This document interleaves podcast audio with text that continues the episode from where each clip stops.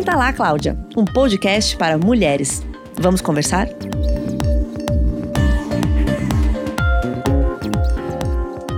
Olá, meu nome é Letícia Paiva, eu sou editora de Cláudia. Este episódio do Senta lá Cláudia é apresentado em parceria com a Angen.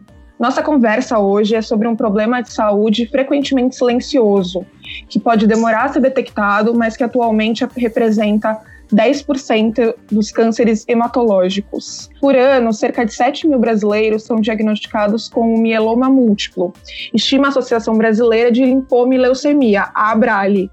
A incidência dessa doença é um pouco maior entre homens, o que não quer dizer que não seja um risco também para as mulheres. Por ser uma doença difícil de identificar precocemente, vamos conhecer um pouco mais sobre os principais sintomas, como ela se desenvolve e, sobretudo, como conviver com essa doença que é incurável. E também qual é o papel de quem convive com um paciente diagnosticado com mieloma múltiplo, sejam parceiros, amigos e familiares. É, Para essa conversa, eu recebo aqui o Dr. Breno Guzmão, ele é hematologista do Hospital Beneficência Portuguesa, em São Paulo.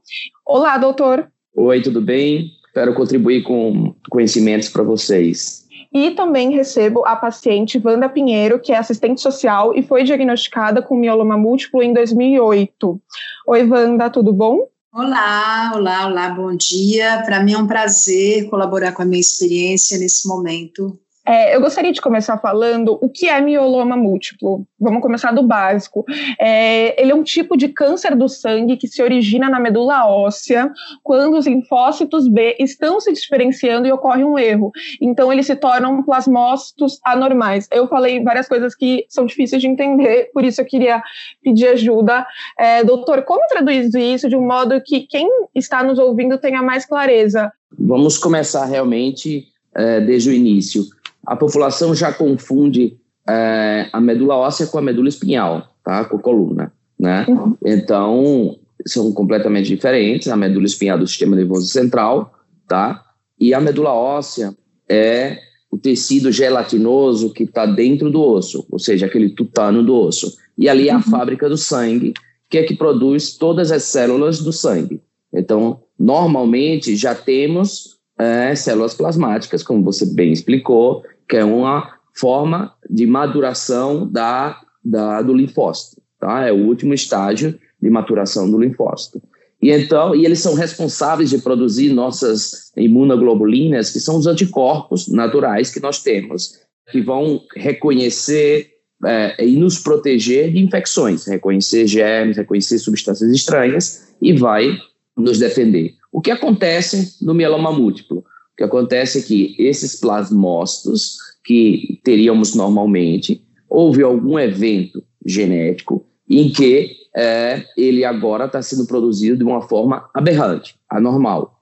E aí ele produz imunoglobulinas anormais, disfuncionantes. Então, além de é, acumular essas células que têm uma vantagem proliferativa, ou seja, ela é do mal, e tem uma vantagem frente às boas. Então, ela começa a se reproduzir, a se multiplicar e produzir é, imunoglobulinas disfuncionantes que não vão atuar da forma que estava programada, que era de nos proteger. Ou seja, além dela se depositar em lugares que não deveriam, como pode ser rim, ossos, etc., ela não vai nos defender corretamente de infecções. E aí os pacientes podem estar mais susceptíveis de uh, infecções devido à disfunção do sistema imune. Entendi. É, são como se fossem anticorpos que não funcionam, então o corpo fica completamente ou é, quase completamente desprotegido. Dá para a gente pensar dessa eu, eu forma? Diria, eu diria que parcialmente. Temos uhum. alguma parte do sistema nervoso, sistema é, imunológico ainda funcionante, mas está um pouco é, está comprometido.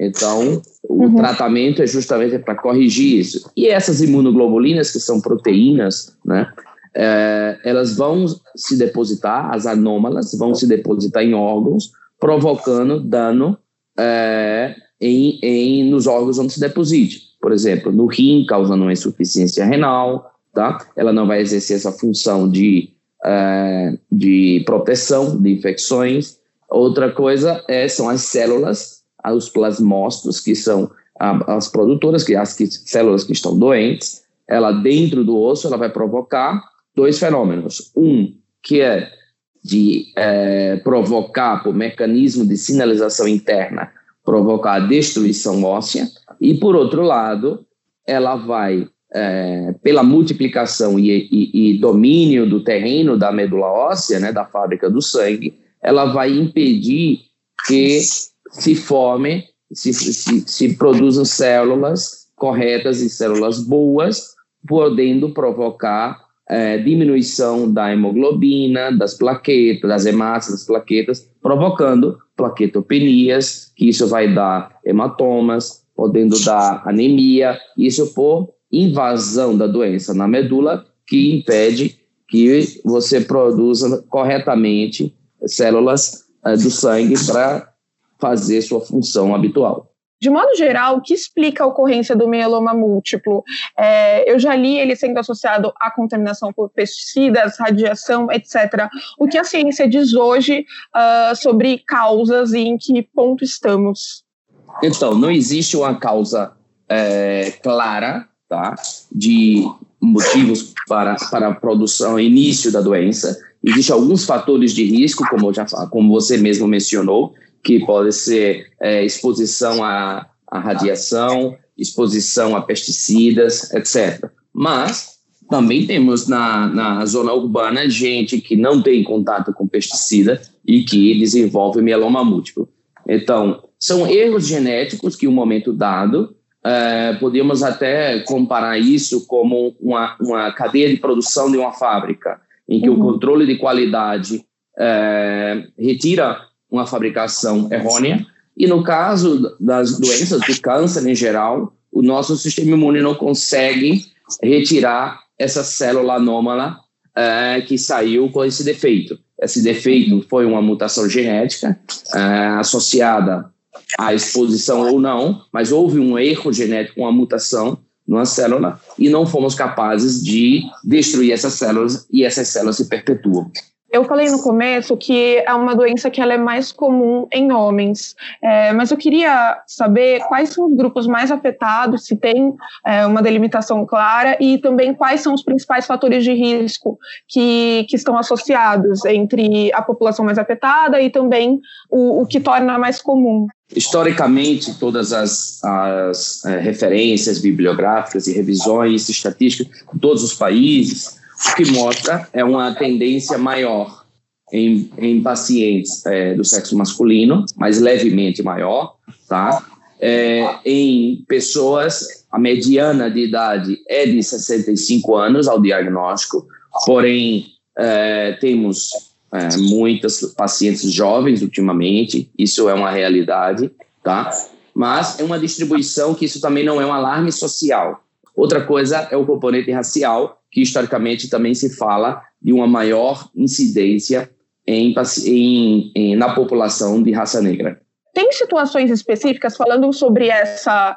É, você disse que é levemente mais comum é, em pacientes do sexo masculino historicamente, mas tem situações específicas que podem acometer as mulheres, é, ou enfim, tem essa é, formas diferentes em que ela pode se manifestar? Não, não existe é, hoje em dia ainda não existe um fator diretamente relacionado de uma mulher ter uma, uma exposição ou um fator de risco acentuado a ter mieloma múltiplo devido a alguma exposição. É, mas dá para a gente dizer para a população de modo geral que há fatores de risco, é, tanto comportamentais quanto de hábitos, etc. É, então, se você leva uma vida X ou Y, é, isso pode aumentar? Sem dúvida toda doença neoplásica, ou seja, toda doença, todo tipo de câncer, está relacionado com hábitos de vida, ou seja, a boa alimentação, a prática de exercício físico regular, tudo isso é fundamental para a saúde. Cada uhum. vez mais vemos doenças relacionadas à obesidade, a é, fatores de risco que adquirimos, ao cigarro, outra vez a obesidade, a má alimentação, é o status inflamatório que provoca toda essa é, esse sobrepeso é hoje em dia considerado um autêntico veneno para a saúde da população. Wanda, o que te levou a procurar um médico? Eu queria ouvir um pouco da sua história é, para a gente entender um pouco melhor é, quais são esses primeiros sinais e o que a gente deve estar atento. É, lá naquele início, em 2008, é, por que, que você foi ao médico é, suspeitando de algo? Até então, eu tinha uma vida, sempre tive uma vida normal, trabalhando, estudando, filhos, enfim. E eu comecei a ter dores, algumas dores lombares, que não eram, não foram identificadas inicialmente é, na minha busca pela, pela origem dessa dor, né? Então, dores lombares e uma certa, e foi acelerando uma certa fraqueza, ou melhor, indisposição, né? Eu já não me sentia como antes. Mas isso foi, é, essa, esses sintomas, dor lombar e fraqueza, eles se mantiveram por algum tempo. Né? Então, eu não tive um diagnóstico imediato, apesar da minha busca pelas causas dessa, desses sintomas. Então, o que me fez procurar um médico foram as dores lombares e anemia. Ótimo, que é, demorou um tempinho até ser relacionado de fato com o diagnóstico exato. Eu calculo por volta de uns três, quatro anos porque eu terminei, como a maioria, grande parte dos pacientes, com alguns diagnósticos equivocados, né, do tipo fibromialgia é, e outros tantos diagnósticos. Finalmente, em 2008, agosto de 2008, eu recebi o diagnóstico de mieloma múltiplo. É, quantos anos você tinha nessa época, em 2008, né? 54 anos exatamente. E já eu já comecei o tratamento imediatamente. É, interessante porque então você era mais jovem do que o grupo que geralmente é considerado grupo de risco. Como que foram os, é, os primeiros momentos após o diagnóstico e no início do tratamento? Você falou que foi é, bem rápido, né, entre o diagnóstico e o tratamento, mas principalmente quando você ouviu o diagnóstico, eu não sei se nesse momento você ainda pensava que eu ainda poderia estar é, tá errado, já que teve alguns diagnósticos equivocados antes. É, como que foi nesse início receber essa notícia? Imediatamente, imediatamente, a forma como me foi dada a notícia, com embasamento, é, imediatamente eu iniciei um protocolo de tratamento específico, né, para o mieloma múltiplo. Apesar de estar nebuloso, né, o que seria o mieloma múltiplo, há 12 anos atrás, é, eu não sei se foi em função da minha própria reação, eu me lembro de apenas perguntar para o médico o que eu devo fazer. Então, imediatamente eu comecei os tratamentos. Em seguida, isso foi em agosto, dezembro, janeiro, fevereiro, eu já estava é, fazendo transplante de medula óssea, que foi rápido também. Em abril eu tive alta em 2009. A gente vai especificar um pouco sobre essas etapas, mas enfim, como é de cada paciente, eu vou é, falar um pouco mais sobre a necessidade desse diagnóstico precoce antes, para a gente ir entendendo aos poucos. É, um levantamento da Brale mostrou que 25, 26% dos pacientes de mieloma múltiplo levaram mais de um ano para procurar um médico após o aparecimento dos primeiros sintomas. Especialmente para quem está na faixa de idade em que a doença é mais comum, ou seja, é, entre ali 60 e 65 anos, ou que convive com alguém que tem os fatores de risco, é, então pode identificar talvez em um pai, em uma irmã, em alguém, é, ao que deve estar atento. É, doutor, quais são os primeiros sinais e sintomas? A Wanda comentou sobre é, uma dor localizada e sobre essa indisposição, mas eu queria é, entender melhor quais são as possibilidades uh, de manifestação dessa doença no começo. 90% dos casos, até 90% dos casos, é, o início da doença é a dor óssea, ou seja, principalmente em coluna. Coluna ou dores costais, ou seja, nas costelas. É, essas dores que apresentam os pacientes ou a população geral que não está justificada, né, que você não tem um diagnóstico claro que justifique essa dor, deve ser investigada. Né? Você não pode passar dois meses com a dor nas costas, dor em coluna, sem fazer nenhum exame. Você deve procurar um médico e procurar que seja avaliado com exames de imagem para ver se está acontecendo alguma coisa. Por outro lado, existem outras uhum. situações, devido à idade, por exemplo, como pode ser o cansaço. O cansaço é, que foge da sua da, da, vida, da sua vida, da sua rotina, da sua vida cotidiana, você tem também que investigar. E com um simples hemograma pode aparecer uma anemia, por exemplo. E essa anemia, muitas vezes, fica o mito de que, ah, porque pela idade já pode ter anemia. Não. anemia é uma, é uma situação normal. A anemia tem que ter uma causa e tem um tratamento. Então, anemia pode ser por diversos motivos, mas a gente tem que ver por que é. Não pode, porque tem uma idade avançada, tem anemia e está ok. Não.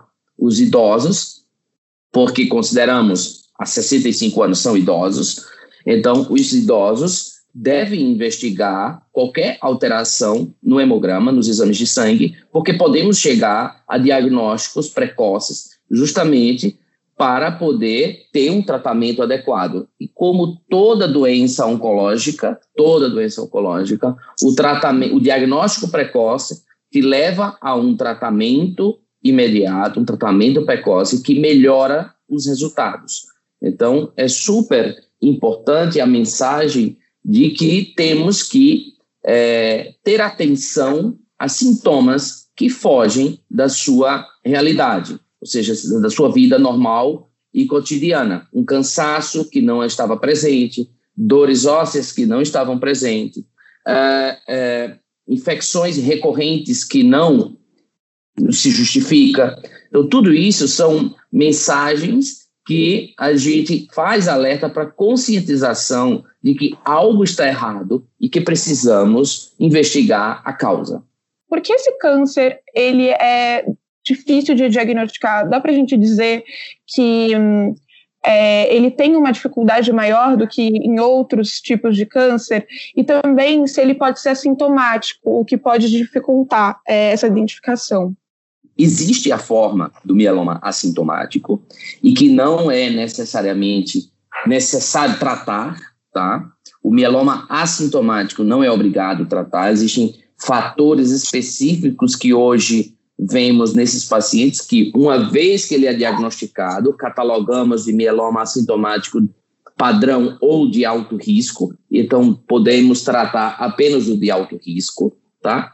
E voltando à outra pergunta, que seriam os pacientes é, que demoram ao tratamento e, e, que as alertas, os sintomas são difíceis de, de diagnóstico, é, não é uma doença difícil de diagnóstico, é uma doença que precisamos ter é, consciência da existência e os colegas médicos têm geralmente é, consciência disso aí. Muitas vezes o que acontece é a, fa a falta de conscientização também da própria sociedade de que aquilo que está acontecendo não é normal. Você costuma é, habitualmente com uma dor nas costas culpar ou a cadeira que você trabalha ou o colchão que está ruim mas se isso não foi modificado, esses fatores é, externos que, que você pode é, estar acusando como, como a causa do problema, você modifica e não está resolvendo,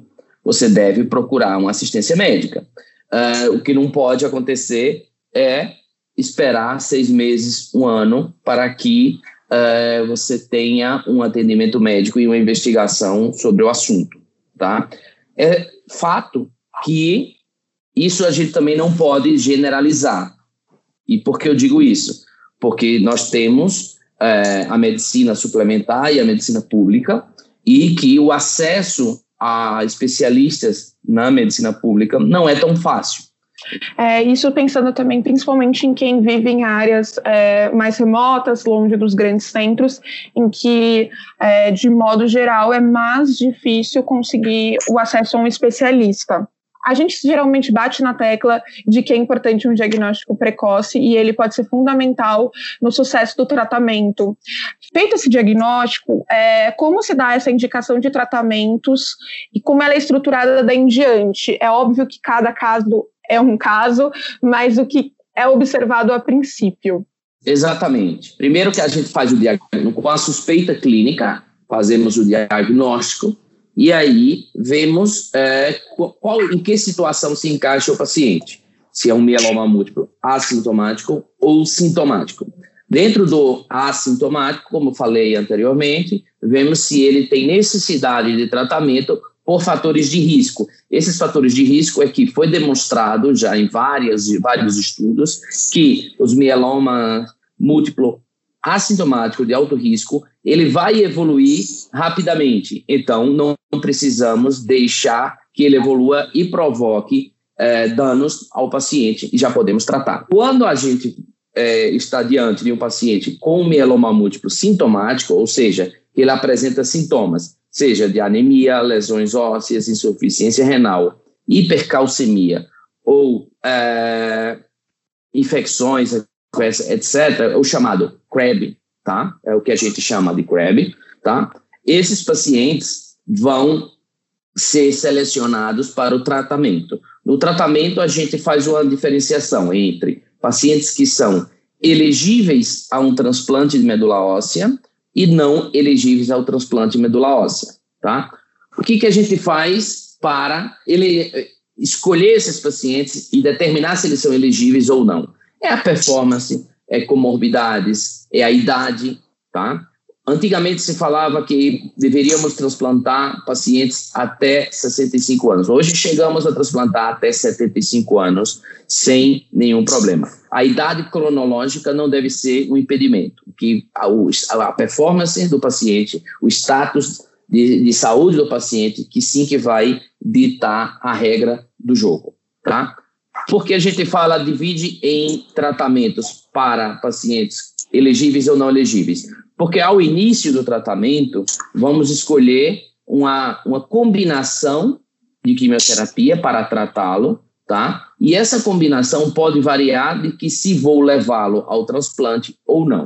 Antigamente se dizia que uh, o paciente que não era elegível ao transplante tinha um pior prognóstico porque tinha menos chances de bons resultados devido a que não recebia um tratamento adequado por não ter o transplante. Hoje em dia, graças à incorporação de, de, de novas é, combinações, novos medicamentos, contamos com um arsenal terapêutico fantástico que podemos tratar os pacientes, seja elegível ou não ao transplante. Ou seja, os pacientes que não são candidatos a transplante por outros motivos, por sua situação clínica basal. Esses pacientes receberão tratamentos hoje em dia de altíssima qualidade com excelentes resultados. Inclusive, alguns estudos desafiam o papel do transplante, mas ainda é muito relevante nos pacientes jovens e elegíveis que eles recebam esse transplante. Mas a, a grande notícia é pacientes que antigamente tínhamos mais problemas em tratá-lo, porque nos apoiávamos muito na potência do transplante de medula óssea. Hoje em dia, esses pacientes contam com excelentes combinações, que a, gente, que a Wanda já falou, como são os protocolos do tratamento, né? São uhum. combinações de remédios que a gente vai administrar para os pacientes com excelentes resultados. O que não quer dizer também o contrário, né? Que necessariamente é, após um transplante de medula óssea vai estar tudo resolvido muito brevemente, digamos assim. Não é um ponto final. Exatamente. Não é um ponto final. Ao início da nossa conversa, você falou muito bem, uma doença incurável. Vemos muitos pacientes que estão há anos sem tratamento, tá? Depois da primeira, da primeira linha de tratamento, o diagnóstico foi tratado e até hoje é, não tem evidência de doença. A Wanda, por exemplo, é um exemplo claro de um sucesso absoluto do tratamento que ela recebeu. Ela recebeu um tratamento inicial quimioterápico, depois passou para é, o transplante e hoje continua 12 anos após sem nenhuma evidência de doença. Existem vários pacientes assim, mas é, desafortunadamente não são a maioria. Então, devido a isso, não podemos considerar o mieloma múltiplo como uma doença curável. É curável, uhum. ela pode ser pela evolução da ciência, mas ela não é uma doença curável hoje em dia como, como definição. Então, tá. sim, que vemos uhum. que os pacientes precisam de um tratamento contínuo. Isso foi uma, uma modificação de conceito também inclusive para a modalidade de tratar. Antigamente fazíamos ciclos de tratamento fixos e deixávamos os pacientes um período sem tratamento, esperando uma recaída que ocorrerá mais cedo ou mais tarde. Hoje em uhum. dia, o que vemos que a exposição do paciente ao tratamento é muito melhor, porque controla qualquer tipo de mutação ou de progressão de alguma célula que ficou é, ainda guardada ali no corpo do paciente e que possa progredir é, no momento dado. Então, o tratamento hoje é contínuo justamente por isso. É, eu ia te perguntar, gente, você estava falando algumas vezes antigamente, há quanto tempo é isso é, em matéria de décadas, digamos? Porque eu sinto que houve um avanço é, rápido nos últimos anos, e aí eu queria entender, é, enfim, de que em quanto tempo se deu essa, essa, esse salto, digamos assim? Nos últimos é, oito anos, podemos dizer, oito dez anos, é, evoluímos muito muito mesmo na, na, no tratamento do mieloma múltiplo. Apareceram novos medicamentos com uma eficácia fantástica que melhorou a sobrevida dos pacientes é, de uma forma considerável, resultados realmente robustos. Falávamos na, nos anos 90, 2000, que os pacientes com mieloma múltiplo, é, dependendo do grau, do, do, do estágio que tivesse a doença, que eles viveriam apenas dois anos.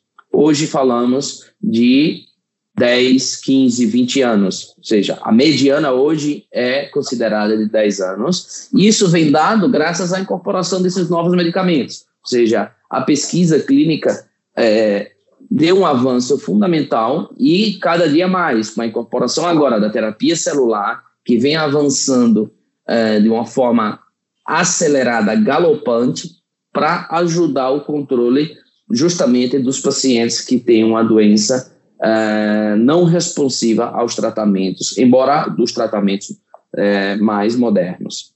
Dá para dizer também que no Brasil a gente tem um tratamento hum, de ponta, digamos, ou a gente tem, tem alguns, algumas questões que a gente não tem acesso? Temos a questão do acesso, sim, uhum. é o uhum. principal é, é o principal problema que temos no Brasil. E qual o acesso que a gente, qual o problema do acesso? É a diferenciação entre medicina pública e privada. Ah, os pacientes do SUS, ah, embora as, os medicamentos estejam aprovados no Brasil, muitos deles não a maioria não estão aprovados para uso no SUS.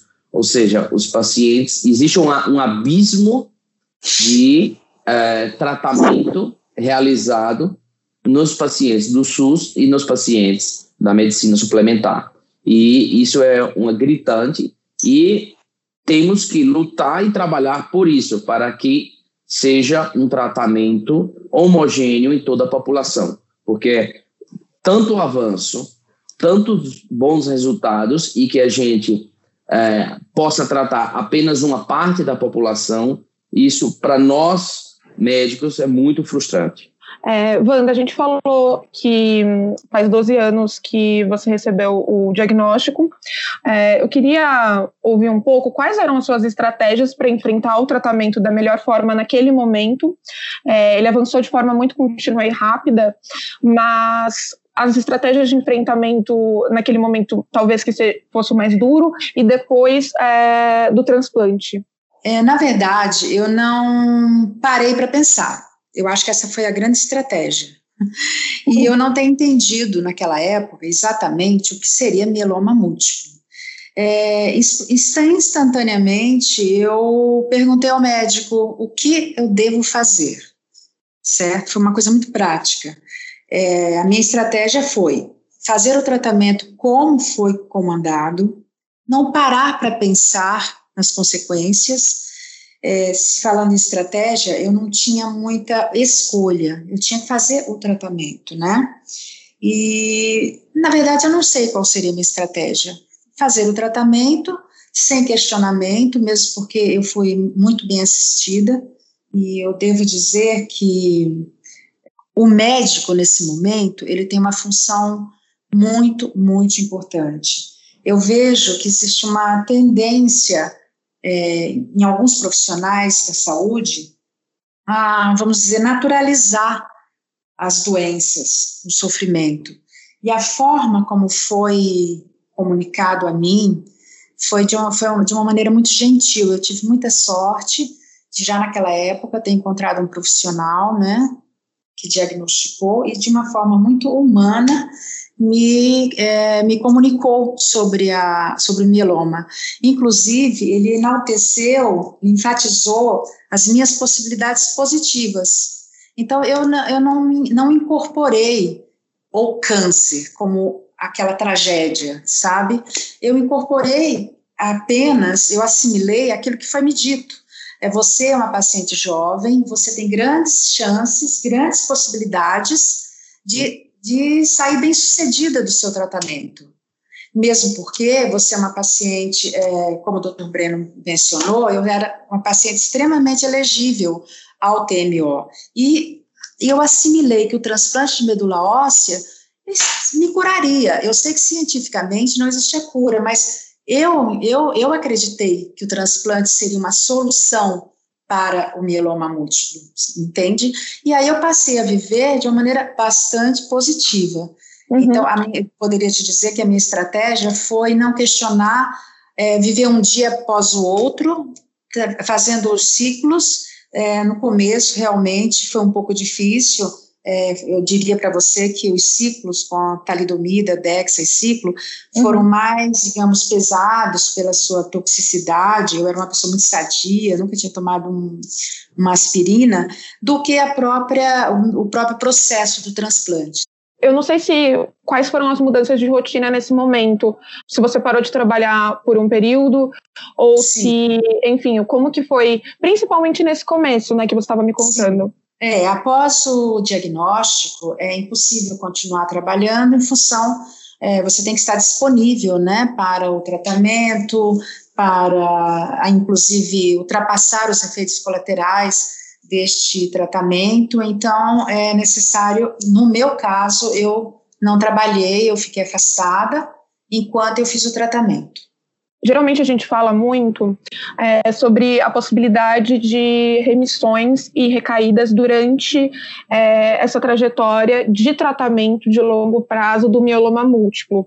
Ela não é linear, em alguma medida, é, remissões, recaídas são esperadas. Uhum. É, eu queria ouvir primeiro a explicação é, do doutor sobre isso, e aí depois eu quero voltar para, enfim, entender melhor como ele lidar com isso ao longo do tempo.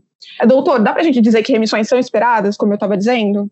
Sim, o meloma, como a gente falou, trata-se de uma doença que, por definição, é, é incurável, mas que podemos, com os tratamentos, permanecer em remissão durante muito tempo. Esse muito tempo é igual para todo mundo? Não. Por quê? Porque tão, tem fatores da própria doença, que o mieloma, do mieloma múltiplo, que não é igual é, um mieloma do outro, tá?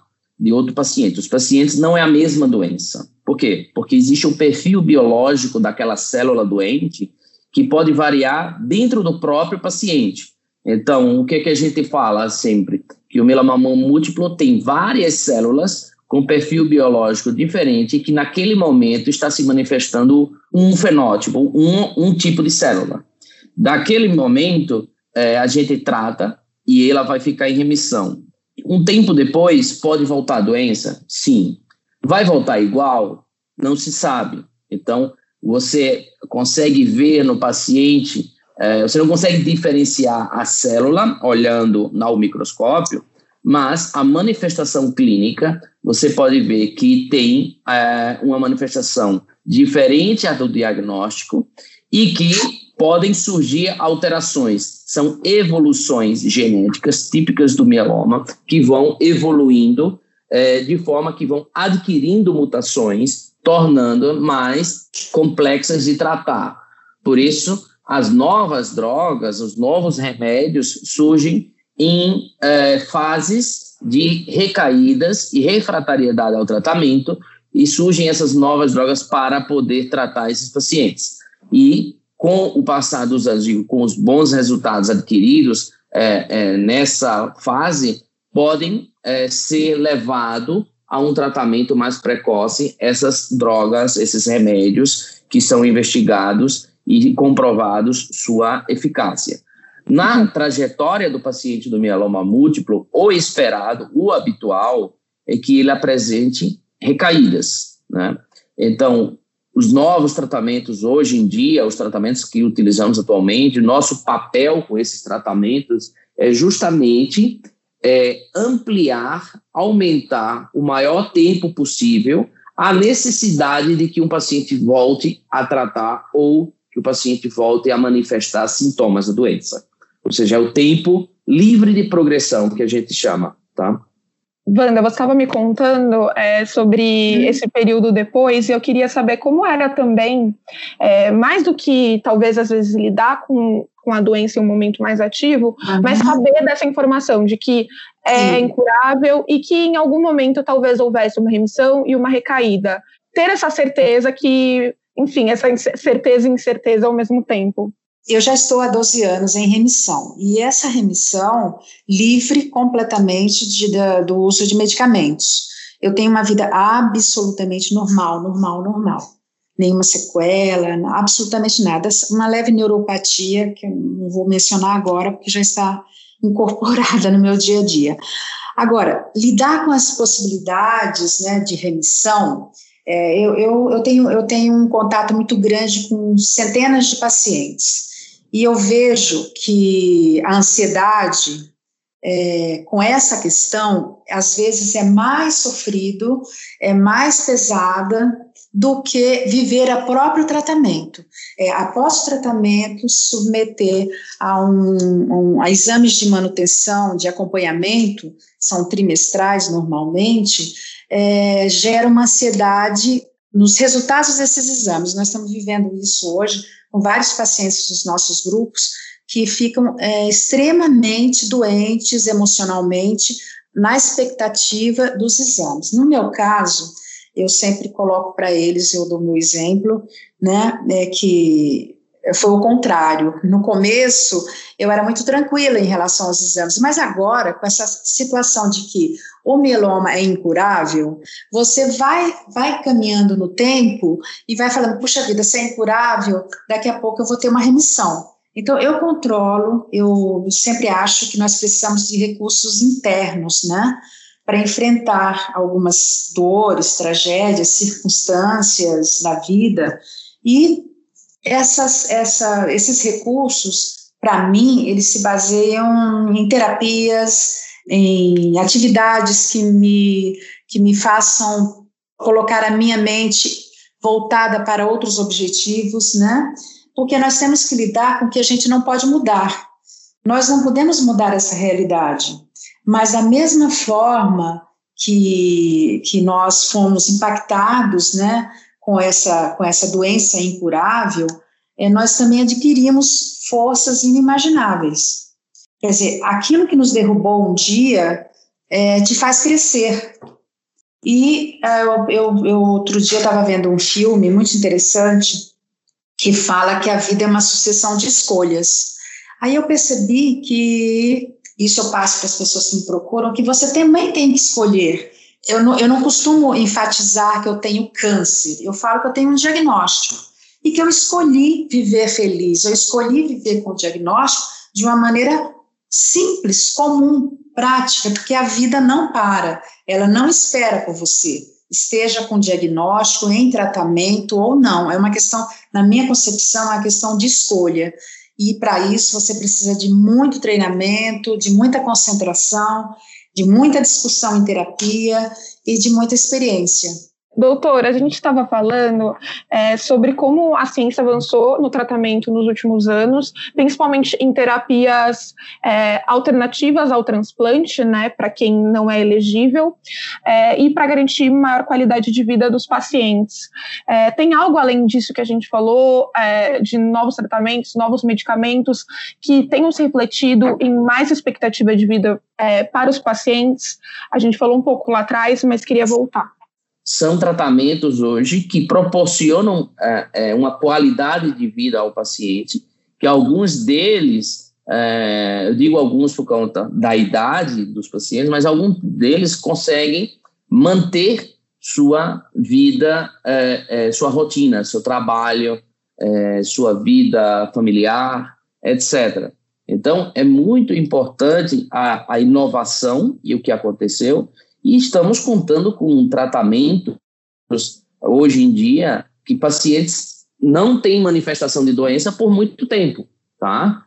Com remissões prolongadas, e isso se traduz em bem-estar, se traduz em qualidade de vida, se traduz em é, é, poder devolver aos pacientes um pouco da sua vida e que ele possa voltar à sua rotina.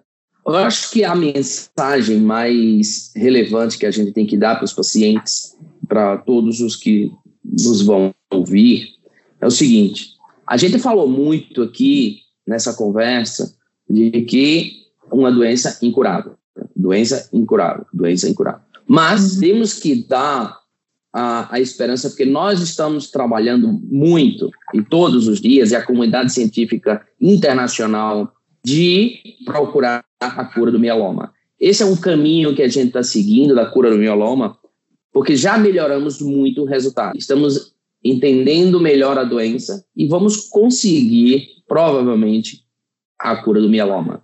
Mas isso requer um tempo.